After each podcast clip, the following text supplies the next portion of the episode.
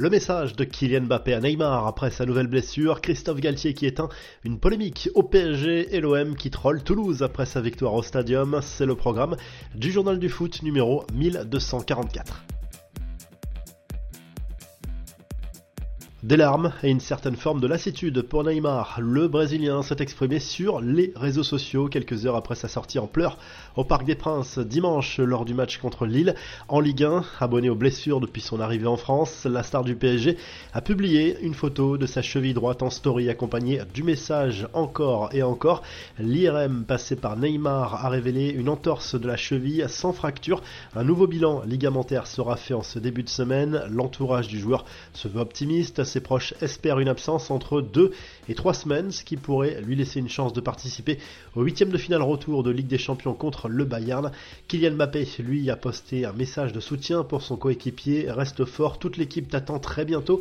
Vas-y mon frère, a écrit l'attaquant français, auteur d'un doublé lors de ce match fou face à Lille. Concernant Nuno Mendes, lui aussi blessé face au Dog, même constat, pas encore de date de retour potentiel. Le Portugais souffre d'une petite distension du ligament interne du genou Lors de ce match dingue contre les Dogs, on a vu également la femme de Lionel Messi passionnée comme jamais.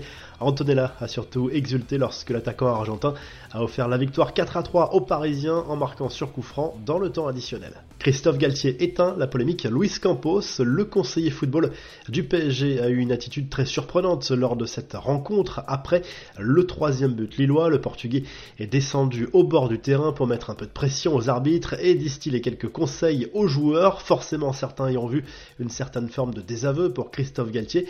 Le coach parisien, lui, assure qu'il n'a pas vécu les choses comme cela et met plutôt en avant la passion du conseiller football du PSG.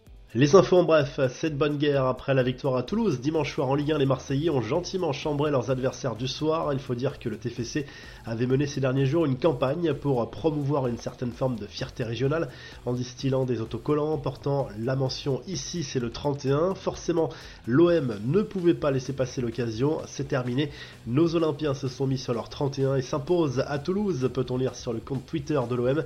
De son côté, Valentin Rongier a salué une victoire très importante référence ici au numéro de département des Bouches-du-Rhône.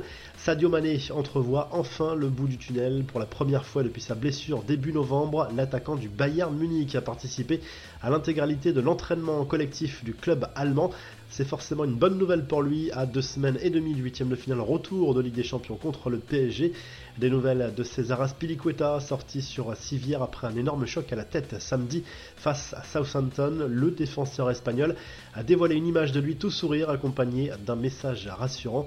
Enfin le très bel hommage des fans de Tottenham pour Harry Kane, devenu récemment meilleur buteur de l'histoire du club londonien. L'international anglais a eu le droit à un tifo rien que pour lui avant le match contre West Ham ce dimanche en Première Ligue. La revue de presse, le journal L'équipe revient sur cette victoire importante de l'OM dimanche soir à Toulouse en clôture de la 24e journée de Ligue 1, un succès 3 buts à 2 qui permet aux joueurs d'Igor Tudor de rester à 5 points du PSG avant le Classico programmé dimanche prochain au stade Vélodrome. En Espagne, le Mondo Deportivo salue le nouveau succès 2-0 des Blaugrana en Liga contre Cadix ce dimanche. Les joueurs de Xavi reprennent 8 points d'avance en tête sur le Real Madrid et en Italie, la Gazette dello Sport se penche sur la semaine des clubs italiens et notamment de l'Inter Milan qui affrontera Porto mercredi soir en huitième de finale aller de la Ligue des Champions. L'enjeu économique est énorme pour les Nerazzurri qui ont besoin d'argent notamment pour prolonger certains cadres. Si le journal du foot vous a plu, n'hésitez pas à liker, à vous abonner pour qu'on se retrouve très rapidement pour un nouveau journal du foot.